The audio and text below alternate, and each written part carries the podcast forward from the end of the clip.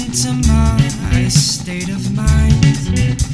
Eclectic as they shift and plot